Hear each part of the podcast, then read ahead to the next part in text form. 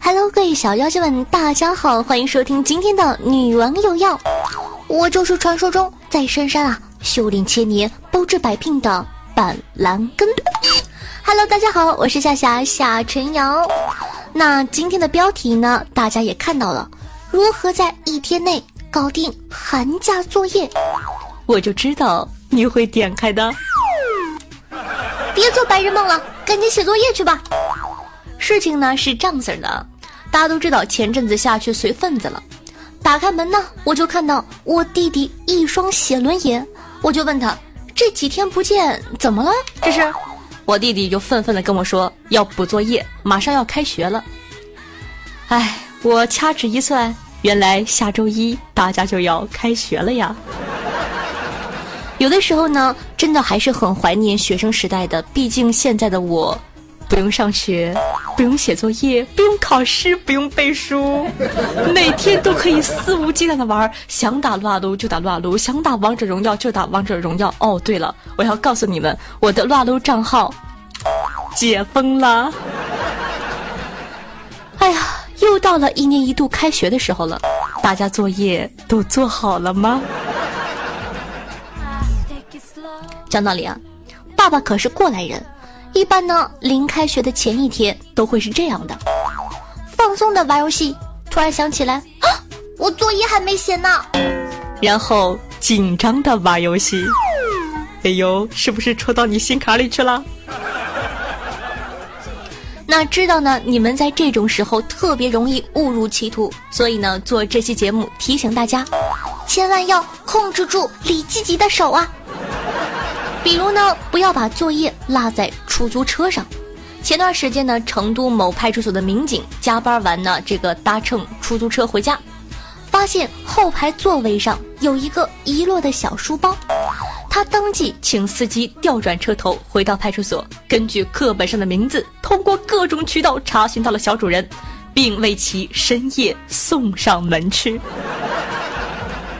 瞅瞅现在警察叔叔的服务多好，还提供深夜上门服务，我和狗子都笑了。话说呀，这就是小学生的不对了。你说你好歹也往作业本里塞五十，对不对呀？这样没准儿你就可以顺利的丢掉作业了哟。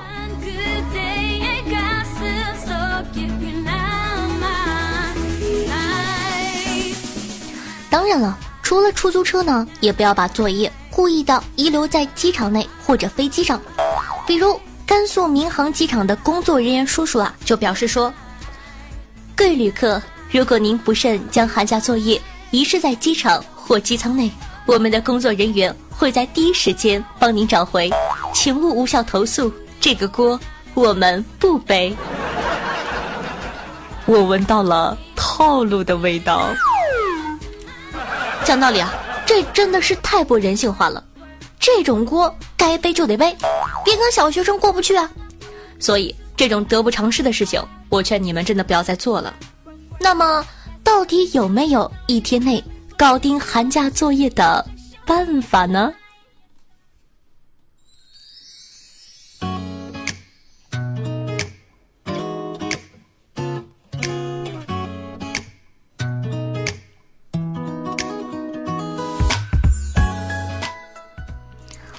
我觉得呀，肯定是有的。现在，嗯，儿子，来过来给爸爸点根烟吧。啊，首先呢，刚才那个办法呀，不是不行，但是要提前看好场子。比如啊，这个飞机上不让丢作业，那就不要死盯着这个飞机丢啊。可以试试其他飞机吗？譬如说，韩亚航空。你好，如果您不想写寒假作业。敬请落在韩亚航空的机舱内，绝不主动联系您找回。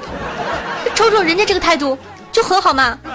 再譬如说瑞丽航空，小瑞表示可以丢在我们航班上哟，其他的事情可以和小瑞私聊哟。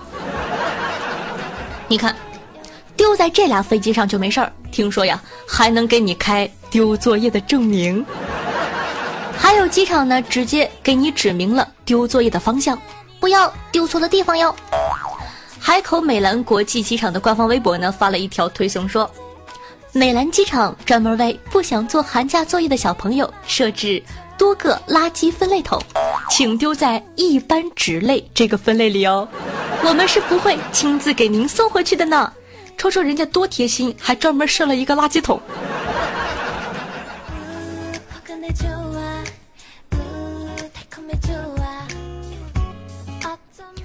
更人性化的呢，还能给你代写寒假作业，比如说华夏航空。你看，这才是好航空，这种无私奉献的精神，值得大家丢失更多的寒假作业。当然了。我知道呢，很多小朋友是没机会把作业落在飞机上，怎么办呢？没有关系，毕竟啊，马上开学了，火烧屁股的，我上哪儿找飞机去？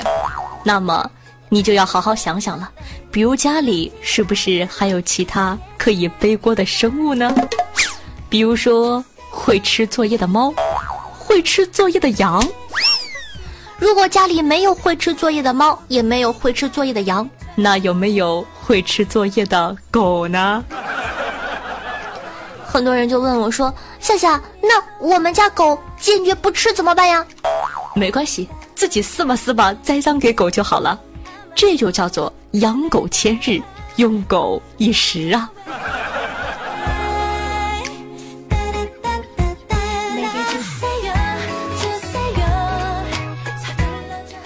又有人说了，夏夏，我们家没有宠物怎么办呀？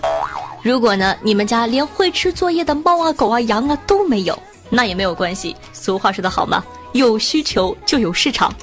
想要一条会帮你吃作业的狗吗？打个广告，低价出租狗，帮你吃掉寒假作业，保质保量。狗不吃，我吃。看看这服务，贴心不贴心呐？总之会让你的作业尸骨无存的哟。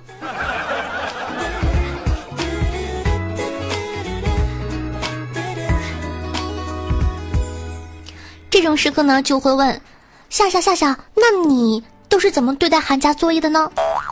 反正呢，夏夏我一般都是死猪不怕开水烫，作业越多我越浪。I don't care。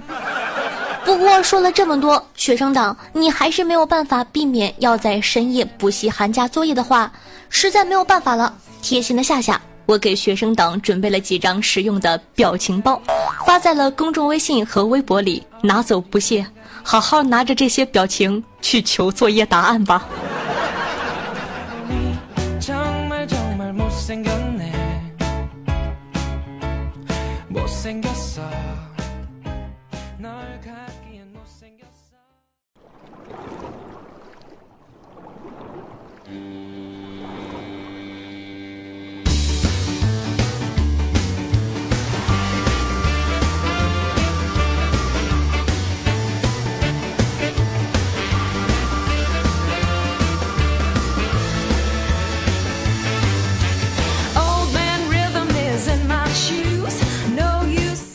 迎回来，这里是女王有药，我是夏夏夏晨瑶。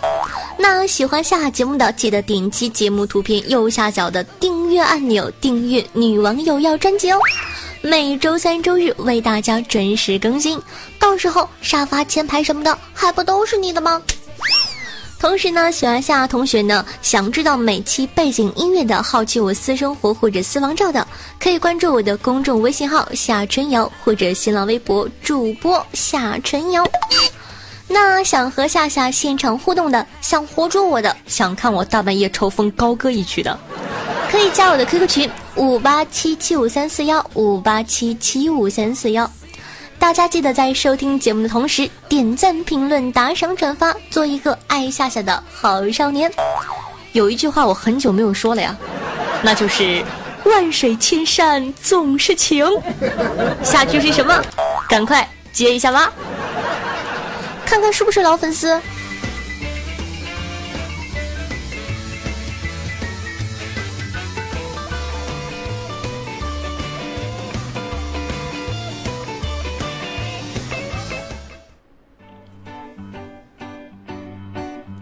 据这个洋葱日报社报道啊，受供求关系的影响，近日皮皮虾市场零售价从二十多元涨到了近百元一斤呢。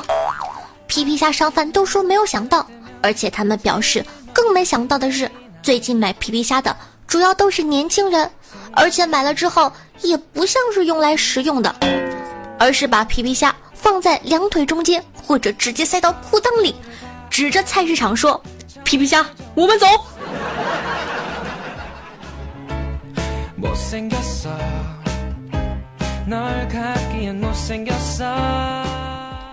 今天呢，小姨子跟我摊牌说：“姐夫，我喜欢你很久了，我知道你也喜欢我，你敢不敢跟我姐离婚，跟我浪迹天涯呀？”没等他说完，我把他拉进卧室，指了指床头上的婚纱照，说道：“你看，我跟你姐那么的恩爱。”然后呢，拉着他进书房。指了指墙上贴满的是散打冠军、是跆拳道冠军的奖状，说：“你看，你姐又那么的优秀，我怎么舍得离开她？”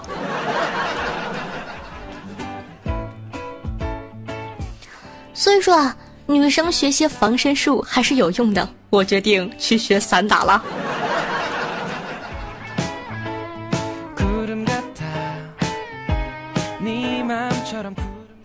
老爸呢跟朋友在喝酒，老妈看他们喝的都挺多的，就趁朋友不注意，偷偷的把茶水翻到老爸的酒杯里，假装是啤酒。朋友说：“哎，来来来来，感情深一口闷啊！”说罢了，一口把杯里的啤酒干了。老爸端着酒杯磨叽半天没喝，朋友急了：“哎，是不是兄弟了？我都干了，你赶紧的，磨磨唧唧的你。”老爸。瞅瞅老妈，弱弱的说：“这个酒有点烫嘴呀。”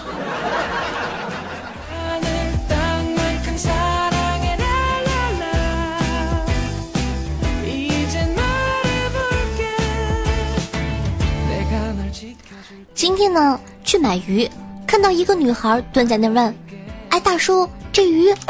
话还没说完，一条鱼跳起来，一尾巴。给他了一个扫尾，甩他一脸水。小姑娘抬起头，对着老板灿烂一笑。我想着，嘿，这妹子不错呀，挺有素质的，很可爱呀。他就跟老板说：“老板，就要这条，对，要活的。”嗯，妹子，我欣赏你。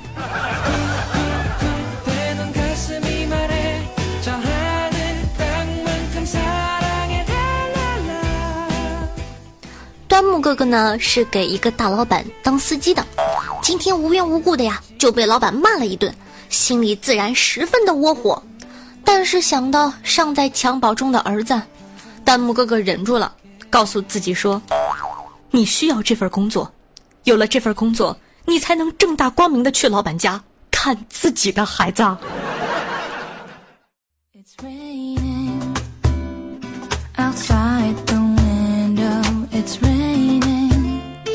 Just like the day you left me。好的，那接下来是打赏环节，咱们都来看一看上期都哪些大爷给夏夏进行打赏了，他们又起了哪些好玩的名字呢？首先感谢一下有豪子的哥哥，他们分别是乱世狂斗霸、战豪霸、北辰哥哥、欧霸、可爱的短短以及我改了个好名字。感谢以上这几位有豪子的大爷，嗯。同时呢，感谢一下霞兰、明熙、河西、豆夏夏专用丰胸顾问，我要渡劫小外茶大吕子梦，夏夏是颗浓情卤蛋。剑锋我屌大，我先说夏公主的兵器是夏夏，你的巨乳在我这里，你快还给我。二十四重人格 N E H A T 墨镜白灵，灵叶道长月光下的暗涌。人生何处不相逢，随意心情。夏至，钱疯疯了，今天就到这了，拜拜。本真之味，十九的我被夏春瑶那啥，我真不操粉，我有素质。得了拔森揣过揣过，那么大夏夏会怕。农克多一个橙子大有缘，紫色泡泡，名花商破剑夏春瑶的六六六。国民经纪人老李小心情，萝莉下的逆袭软包又被甩了。秋斋商大尾巴萌萌，夏夏的姐夫小龙，夏夏的大青叶，宇智波喜羊羊，木流伤多霸，用户四四二零九，平凡不良帅花落，我才不会给夏夏打赏呢。沉迷灵摆无法自拔，邢小竹，叶子云，杀你给活看，洛司机。红鲤鱼与绿鲤鱼与鱼，醉走仙剑，以及蒲公英，非常感谢各位同学，爱你么么哒！感谢以上各位客官对夏夏努力的肯定，当然了，也感谢其他默默收听节目的小伙伴对女网友要的支持哦。每期女网友要打赏金额累计低的同学，可以获得本王的私人微信加特殊服务哦。很多同学都在问我，哎，夏夏。特殊服务到底是什么呀？你来了，你就知道了。你们要懂，爸爸可是一个脑回路清奇的爸爸，一定是你想不到的。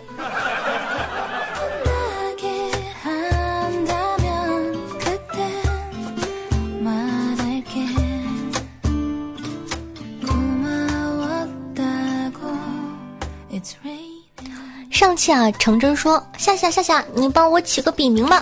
然后呢，我就把这个问题抛给了大家，咱们看看各位听众宝宝们都是如何起名字的呢？咱们家最有文化的老卵的人说道：“笔名啊，古风的话呢，玄香子怎么样？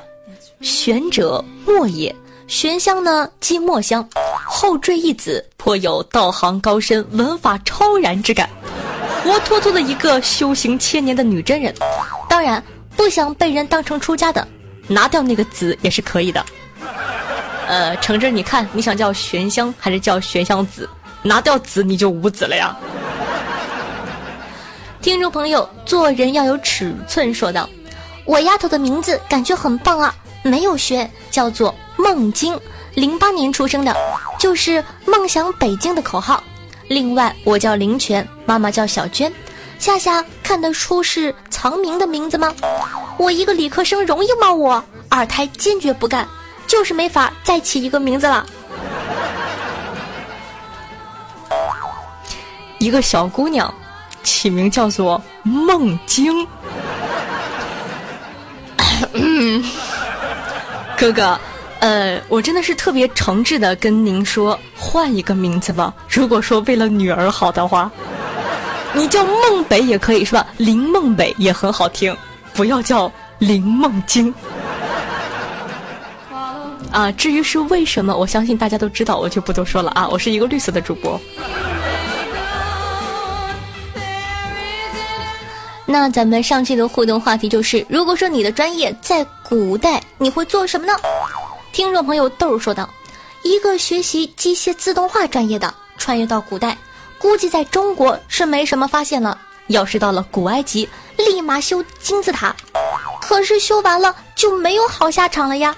按照中国修墓的一贯原则，为了防盗，我一定会被活埋的。嘤嘤嘤！大哥，你这个脑回路够清奇的呀！机械自动化能联想到被活埋。”听众朋友，马铃薯炖土豆烩土豆粉，这是一个地豆子精啊！他说：“夏夏，我也是学机械自动化的。回到古代，我能先帮着将军造破城和防御的机械，再被引荐给帝王做些小玩意儿讨他喜欢，然后致力于工业发展。目标呢，就是让第一次工业革命在中国开始，从此名留青史。”没准儿夏夏就能在教科书里看到我的存在呢。你看看，同样是机械自动化，两个人差别怎么就那么大？好的，那听众朋友张素一说道：“陈学园艺出身的，涉农专业也，大可在封建社会发展农业，安国家；小可为帝王帝王将相，修筑园林（括号菜园子也可以）。”在封建社会的士农工商等级中，农排第二，还是有点地位的呀。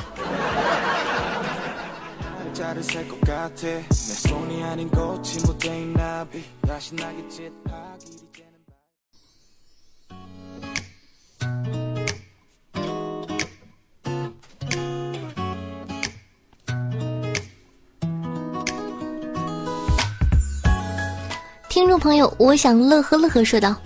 儿子老师来电话了，你儿子平时戴的红领巾都是谁给装书包里的呀？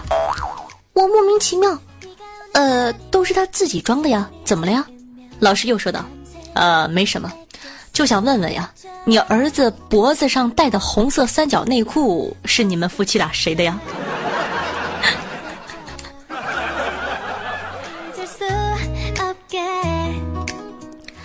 众朋友若坤我爸说道：“话说呀，夏夏爆照之后，几个小迷弟怒喷夏夏，你个大骗子，就只是长得好看而已，胸不大，屁股也不大。”夏夏怒回道：“瞎吵吵啥？胸不大，爷有奶，饿不着孩子，上过学没有啊？生男生女是老爷们的事儿，我能生就行了。就是我能生就行了，哼。”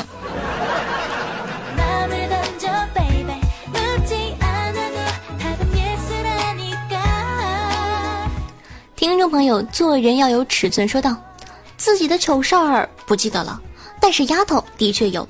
一岁半的时候，她问我：‘爸爸，爸爸，每次经过垃圾桶都臭臭的，我要怎么办呀？’我说：‘你可以深吸一口气，然后跑过去啊。’结果就看到他跑到垃圾桶旁边，对着垃圾桶深吸一口气，然后跑过去，剩下我和他妈在风中独自凌乱着。”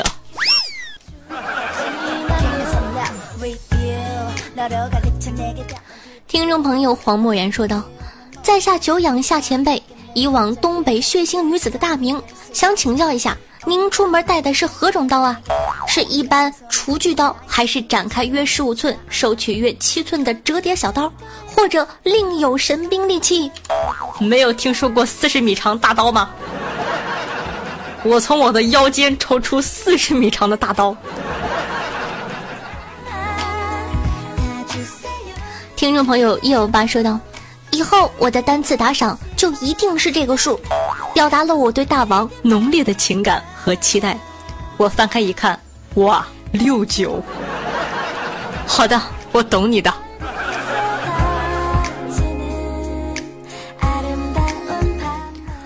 听众朋友帅帅的小米说道：“夏夏，像我这种学的表情符号盖楼就不用回了，心疼我夏夏，每期什么都回复。”太累了，那不行，留言肯定要回复的。这样的话呢，大家才能感觉到我对你们的爱，love。讲道理，我还是蛮重视大家的，所以说也希望大家可以给我多多的留言，爱你们，么么哒，嗯。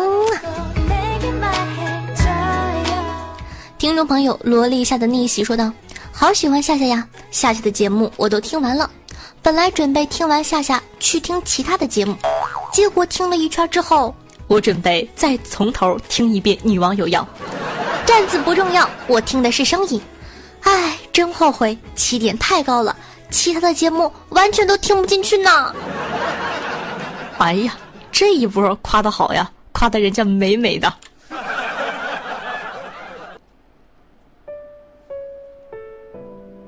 渐行渐远渐无数，此时此夜。思念那么清楚，念在空中两三句话，拼来拼去不舍摘下，直到真他染了夜亮。用心灵传递彼此的声音，让电波把你我的距离拉近。大家好，我是夏夏夏春瑶，我在大连，我在陪着你。希望呢，有我的陪伴，你可以开心的度过每一天。那记得呢，在收听节目的同时，点赞、评论、打赏、转发，记得每天都要做十门任务哟。喜欢夏的同学呢，也可以关注一下我的公众微信号夏春瑶，新浪微博主播夏春瑶，以及能和夏夏现场互动的 QQ 群二二幺九幺四三七二。好了，今天的节目呢就到这了，下期再见，咱们拜了个拜。千聊。